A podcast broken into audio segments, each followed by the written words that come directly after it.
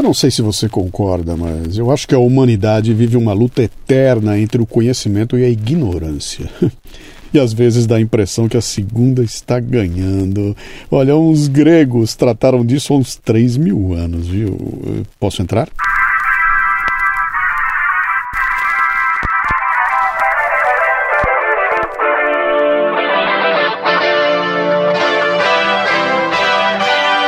Amigo, amiga, não importa quem seja, bom dia, boa tarde, boa noite. Este é o Café Brasil e eu sou Luciano Pires. Este programa chega até você com apoio do Itaú Cultural e do Auditório Ibirapuera, que, como sempre, estão aí a um clique de distância. facebook.com.br Itaú Cultural e facebook.com.br Auditório Ibirapuera. Olha, já vai começar o programa. Não, não quero ser um cocotó. A dança da garrafa é muito bacana. Não, não quero ser um cocotó. Vem comigo ver que é legal pra chuchu. Não, não quero ser um cocotó. Pintinho amarelinho junto com o glu-glu. E quem vai levar o exemplar do meu livro Me Engana Que Eu Gosto é o Tiago Casaroto. Bom dia, boa tarde, boa noite, amigo Luciano. Olha, eu mando esse áudio em primeiro lugar para agradecer pelo seu trabalho. Sei quanto é valioso que se propõe em mudar e conjuro contigo muitas opiniões e valores presentes em seu podcast. Tive contato com o seu programa lá atrás, quando lançou um episódio sobre o MPB, que dava exemplos da evolução musical da década de 20, 30, 40, enfim, foi sensacional. De lá para cá, acompanhei todos os seus programas, todos mesmo, e li boa parte dos seus artigos. Em pouco tempo se tornou um grande influenciador, da minha opinião, e de maneira bastante presente, por assim dizer, né? Quando fez 10 anos, eu queria ter mandado um texto dizendo do meu programa favorito. Me enrolei e acabei enviando. Mas se tiverem tempo de dizer qual foi o que mais me impactou nesses 400, 500 programas, que eu tenho orgulho de falar que acompanhei, eu vou dizer, o que mais me impactou foi o João Brasileiro Médio. Eu não me lembro o número, acho que é uns 200 e poucos, mas aquele programa extrapolou qualquer veia filosófica e trouxe a poesia à tona para explicar com destreza o mito da caverna. Prepare seu coração para as coisas que eu vou falar. Puxa, não tem como ver essa música de forma diferente depois do seu podcast. Engraçado que naquele episódio você manda um convite a assumir um papel dentro de um espectro de personagens envolvidos no mito. Pois bem, naquele programa foi o meu Everest, sabe? Ele me fez acordar, pois me incomodei com a resposta a esta pergunta. Passado o tempo, assumi outro papel. Realmente, o meu papel neste momento é o do personagem que volta para a caverna para avisar os outros e meu Deus, quanta hostilidade, Luciano. Olha, passo por isso todos os dias. É, outro dia você me falou dos que escolhem esse caminho. Deu uma boa e uma má notícia, lembra-se? E a má notícia é que não teríamos muita gente com quem socializar. Vivo o reflexo disso, mas sei que espiritualmente estou muito melhor. Ah, Luciano, muito obrigado pelo seu trabalho. É, eu estou arrepiado em falar isso tudo para você. Ele é, seu trabalho é um dos meus guias, você é um dos meus gurus. Eu ainda vou para São Paulo acompanhar de perto a sua gravação e te dar um grande e um grande e forte abraço, com muito carinho, com olhos mareados e com um arrepio na minha espinha. Tiago Casaroto, membro da Confraria Podcast Café Brasil. Abraço. Valeu, Tiago. Eu vou aproveitar o seu comentário, viu, para fazer algo que eu planejei há um tempo atrás e que acabei esquecendo, mas eu vou retomar aqui, ó, como parte das comemorações dos 10 anos do Café Brasil, trazer de volta alguns programas que foram marcantes e que precisam ser reouvidos por quem já ouviu e ouvidos por quem não ouviu. Muito obrigado. Arranjei uma namorada na banda do norte. A menina era de morte, era bonitinha. Me disse se quiser fazer amor com ela, você tem que arranjar também a camisinha. Muito bem, o Thiago receberá um kit DKT recheado de produtos Prudence, como géis, lubrificantes e preservativos masculino e feminino. Prudence é a marca dos produtos que a DKT distribui como parte de sua missão para conter as doenças sexualmente transmissíveis e contribuir para o controle da natalidade. O que a DKT faz é marketing social e você contribui quando usa produtos Prudence. facebook.com.br DKT Brasil. Uh, vamos lá então. Lala, hoje eu quero com ignorância. Na hora do amor, use. É. Não sei. Prudence, pô. Ah.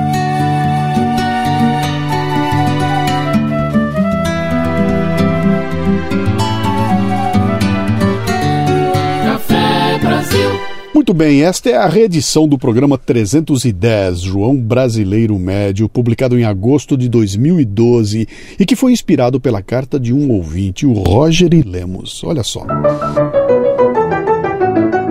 Caro Luciano, Comecei a ouvir o seu podcast no final de 2011 e, apesar do pouco tempo, já me identifico totalmente com o pensamento geral do programa. Isso porque eu já o tinha muito antes de saber da sua existência. Por não me conter em pensar somente, acabo diariamente expressando minhas ideias para amigos e familiares, e a opinião acaba sendo geral. que cara chato. Percebi que por vezes não posso falar abertamente porque nem sempre o público está preparado para receber tal opinião.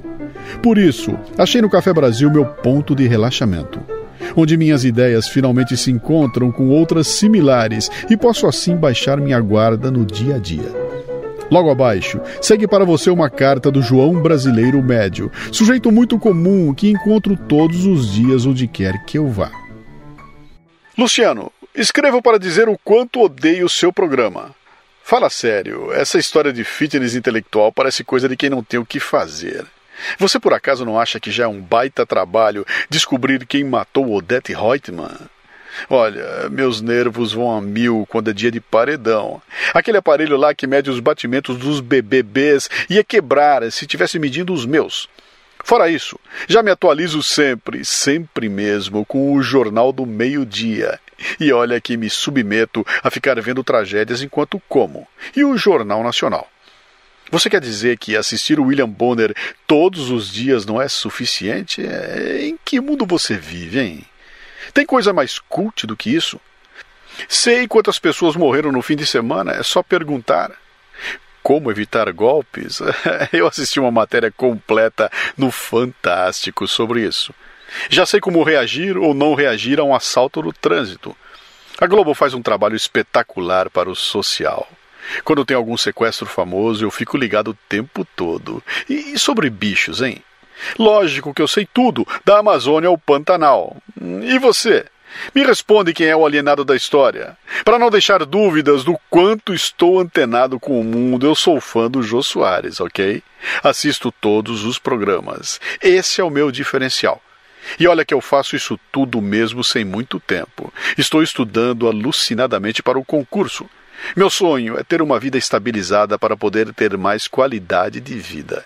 E qualidade de vida, meu amigo, é ter tempo para assistir um bom programa de TV, ver meu futebol, tomar uma cerveja gelada e dormir tranquilo com minha consciência. Então, não me venha dizer que sou alienado.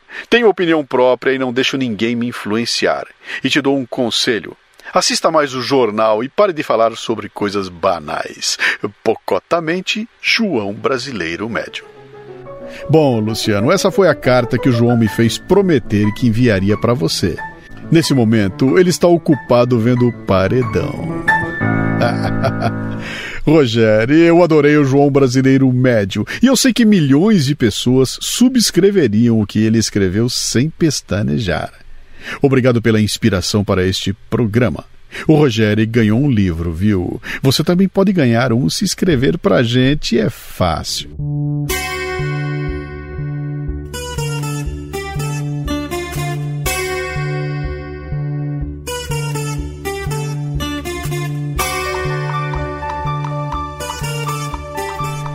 Muito bem, e vamos então recorrer a Platão, o filósofo e matemático grego que viveu entre os anos 428 e 347 a.C. e que, junto a seu mentor Sócrates e a seu pupilo Aristóteles, construiu as fundações do que chamamos hoje de filosofia.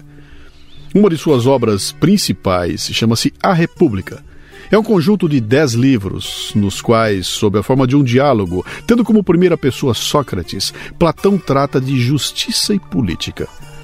No sétimo livro, Platão criou uma metáfora chamada O Mito da Caverna para descrever a situação geral em que se encontra a humanidade. Platão imaginou os homens presos desde a infância no fundo de uma caverna, imobilizados por correntes que os obrigavam a olhar sempre a parede em frente. Nessa parede, eles veriam a projeção de sombras originadas pelas coisas que aconteciam fora da caverna.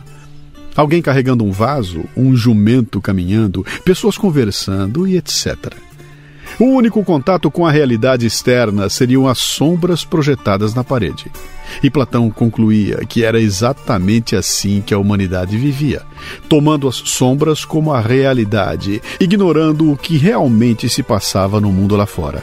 Se alguém pudesse se libertar das correntes e sair da caverna, experimentaria em primeiro lugar o impacto da luz do sol. Ficaria ofuscado, cego, sem nada a ver. Conforme fosse se acostumando à luz, no entanto, começaria a ver as formas, os contornos, os objetos e, por fim, um outro mundo com luzes, cores, movimentos, formas e sons que ele desconhecia. Nessa transição, deixaria para trás a ignorância ao ver escancarar diante de si o universo da ciência, que eles chamavam de gnose, e do conhecimento, que eles chamavam de episteme. Enquanto isso, os outros ficavam lá dentro da caverna, pensando que o mundo eram as sombras. Prepare o seu coração para as coisas que eu vou contar. Eu venho lá do sertão eu venho lá do sertão, eu venho lá do sertão e posso não lhe agradar. Aprendi a dizer não, ver a morte sem chorar. A morte, o destino, tudo, a morte, o destino, tudo estava fora de lugar eu vivo pra consertar. Então, tendo acordado, sendo curioso e insistindo num olhar questionador, o indivíduo começa a ter uma visão integral, a definir os objetos até atingir o conhecimento, que não se limita a apenas entender os objetos. O conhecimento significa entender os conceitos morais que regem a sociedade, como o belo, o bem e a justiça. Aquelas coisas que não dá para medir, tá ligado? Com a metáfora do mito da caverna, Platão quis demonstrar algumas coisas. Primeiro, que é difícil, doloroso chegar ao conhecimento. São necessários sacrifícios para romper com as correntes que nos mantêm na ignorância e encontrar a saída da caverna. E ele divide esse processo da saída da ignorância em etapas. Primeiro vem a opinião, quando a pessoa sai da caverna e tem contato com o mundo exterior. Sem enxergar direito e sem familiaridade com o novo mundo, a pessoa tem uma visão difusa, parcial, incapaz de captar a totalidade do novo universo. Na medida em que se acostuma ao novo mundo, a pessoa vai ampliando a percepção do mundo, do jeitinho que Geraldo Vandré cantou em disparada com aquele verso famoso. Mas o mundo foi rodando nas patas do meu cavalo e os sonhos que fui sonhando, as visões se clareando, as visões se clareando, até que um dia acordei.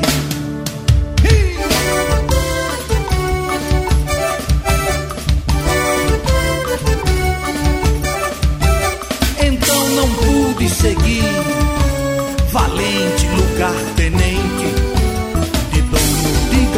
gente, porque gado a gente marca, tange, ferra, engorda e mata. Mas com gente é diferente. Se você não concordar, não posso me desculpar. Não canto pra enganar. Vou pegar minha viola, vou deixar você de lado. Vou cantar noutro lugar. Na boiada já fui boi, boiadeiro já fui rei. Não por mim nem por ninguém que junto comigo houvesse, que quisesse ou que pudesse, por qualquer coisa de seu, por qualquer coisa de seu, querer mais longe que eu. Mas o mundo foi rodando patas do meu cavalo. E já que um dia montei, agora sou cavaleiro. Laço firme, braço forte de um reino que não tem rei.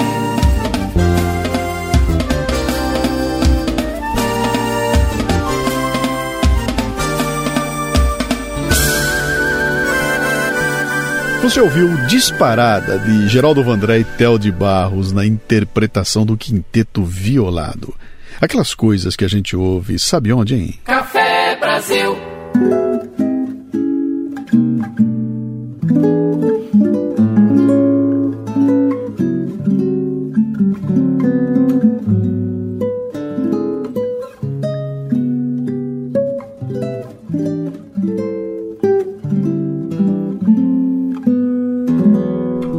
Ai, que gostoso. Esse é Conrado Paulino com seu violão mágico interpretando Caetano Veloso. A música é Luz do Sol.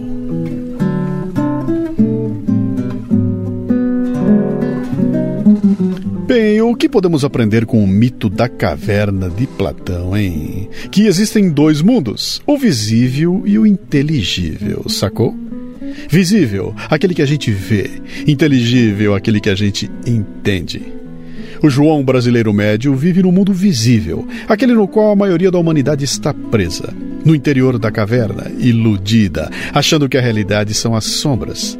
Esse é o mundo onde é fácil permanecer, até porque as correntes nos prendem a ele, e quem se conforma e se adapta viverá a vida ali.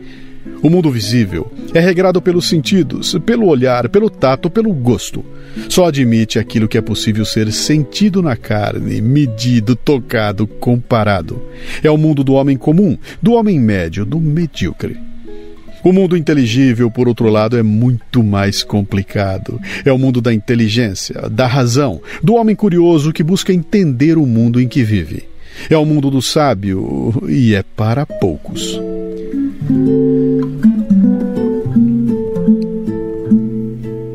Um dia o sábio decide voltar à caverna e contar a seus antigos companheiros acorrentados sobre o mundo que viu lá fora.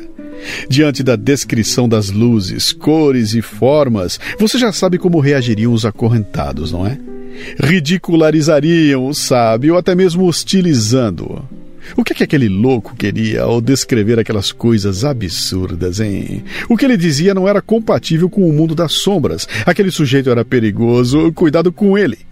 E Platão, então, descreve o desconforto dos homens sábios ao conviver com os homens comuns. Não recebem crédito, não são levados a sério, são motivos de sarro e galhofa, são tratados como excêntricos e extravagantes, quando não loucos. E não raro, tratados como ignorantes, afinal, todo mundo sabe que o mundo são as sombras, não é mesmo? Na cidade grande, um prédio cresce em cada esquina. Feito de concreto, ele alucina. Esconde o céu e o sol, esconde até o coração. Escuro e frio, ele invade o chão. Estes edifícios na cidade são os homens, todos coloridos e poetas. E eu, calado e tonto, sou apenas um qualquer. Sombras de veludo vão dizendo tudo que eu não sei dizer. Sombras de veludo vão dizendo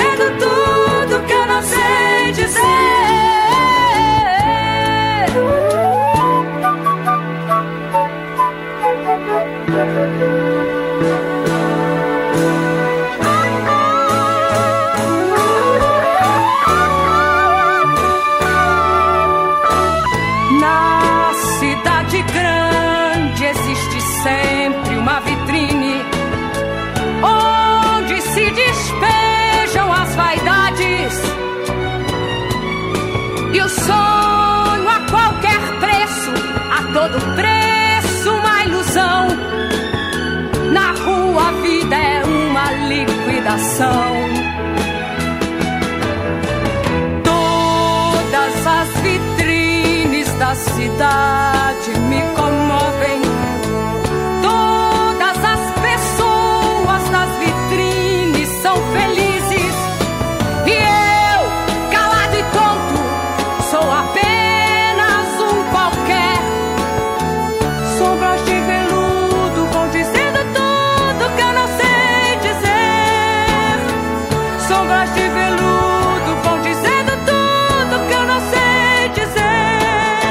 caro, você sabe o que é isso que você ouviu, hein?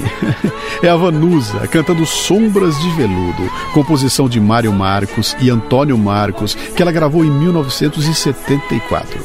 Se tudo que você sabe sobre a Vanusa é que ela errou quando cantou o hino nacional, significa que você vive nas sombras, meu caro. Sombras de veludo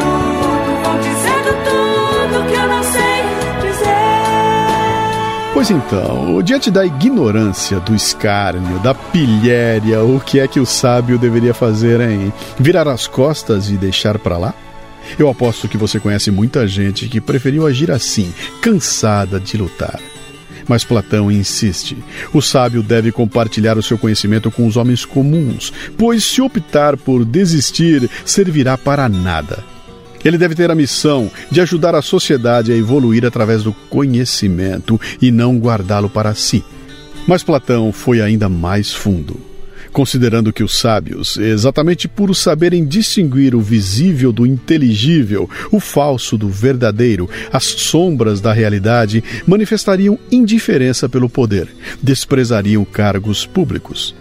Os sábios, interessados no belo, no bem e no justo, estariam acima da mesquinharia da luta pelo poder, dos interesses escusos dos homens medíocres. E caberia a eles, os sábios, a tarefa de dirigir, a tarefa de comandar a sociedade. Putz, se o Platão tivesse vivo, seria chamado de preconceituoso por umas patrulhas aí.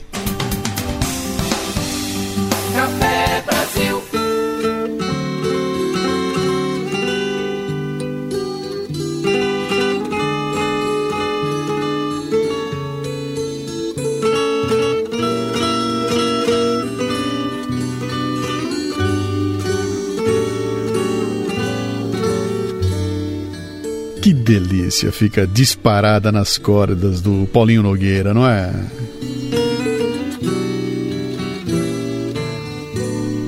Muito bem, agora que você conhece ou relembrou o mito da caverna, já pode tentar se localizar. Você está dentro da caverna, vendo o mundo pelas sombras ou já botou a cabeça para fora, hein? Opa, não saiu da caverna, é, mas já encontrou quem saiu? E está resistindo às coisas que o sábio está dizendo? É. Então, que tal lembrar do canadense Hans Selye, que em 1936 estudou o estresse em animais, hein? Selye descreveu os sintomas das respostas físicas e comportamentais dos animais como síndrome geral de adaptação e a decompôs em três fases sucessivas: alarme, resistência e esgotamento. Primeiro, os animais se alarmavam, apavorados, reagiam ao estímulo estressante e não raro com violência. Depois, manifestavam resistência, inconformados. Até que, esgotados, apresentavam sintomas de doenças sérias como artrites, úlcera, hipertensão e problemas cardíacos. O que é que dá para aprender com Hansel e o mito da caverna? Hein? É o seguinte: quando surgir diante de você um sábio com uma conversa absurda, totalmente em desacordo com o mundo das sombras que você conhece muito bem, saiba que tuas reações serão exatamente o alarme e a resistência. E nesse ponto, é bem provável que você tente eliminar o sábio. E se não o fizer, possivelmente você chegará ao esgotamento. E aí você escolhe. Ou mantém-se atrelado às correntes e vive a vidinha comum nas sombras, ou abraça a tese do sábio e parte para conhecer um mundo novo. Ficar no meio do caminho significa desenvolver doenças, ficar estressado, sacou?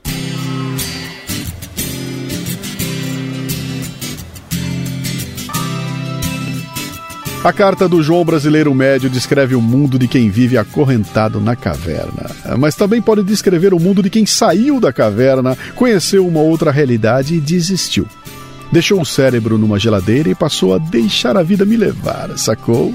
de quem se conformou e prefere assistir às sombras que a televisão transmite, achando que aquilo é o mundo real. No final, é tudo uma questão de escolha. Os caminhos para quebrar as correntes e sair da caverna estão à sua disposição, basta querer. Mas saiba que é um caminho difícil, doloroso especialmente nestes dias cheio de emboscadas preparadas pelo pessoal que quer que você continue nas sombras. Este nosso Café Brasil é uma humilde contribuição para quem quer achar o caminho de saída da caverna. A gente sabe que ainda não saiu de vez, que só conseguiu dar uma olhadinha lá fora, mas fazemos questão de voltar toda semana para contar para as pessoas. Se você também saiu da caverna, ajude a gente. Os acorrentados não sabem que estão presos. Eu não quero mais mentir. Usar espinhos que só causam dor. Eu não enxergo mais o inferno que me atraiu. Dos cedros do castelo me despeço e vou a pé até encontrar um caminho no lugar eu sou. E é assim então, ao som de Os Cegos do Castelo, o mega sucesso dos Titãs, composto por Nando Reis, que o Café Brasil filosófico vai saindo de mansinho. Eu não quero mais dormir.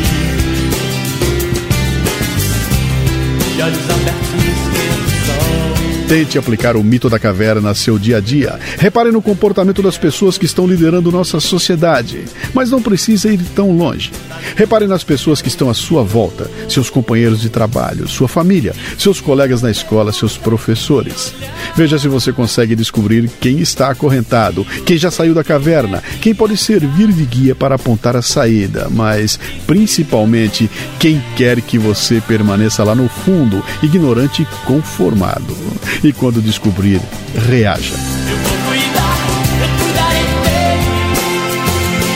Eu vou cuidar do seu jardim. Com o iluminado Lala Moreira na técnica, a platônica Cissa Camargo na produção e eu, que tateio em busca da saída, Luciano Pires na direção e apresentação.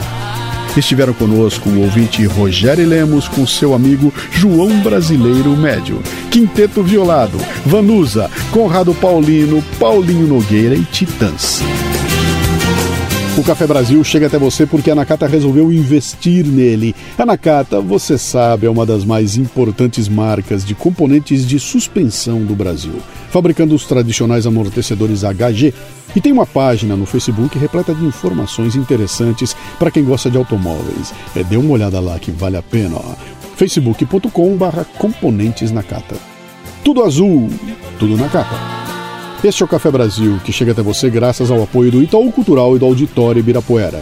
De onde veio este programa tem muito mais. Visite para ler artigos, para acessar o conteúdo deste podcast e para visitar nossa lojinha no portalcafebrasil.com.br.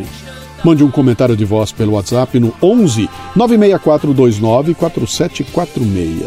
E se você está fora do país é o 5511 96429 4746. E também estamos agora no Telegram com o canal Café Brasil.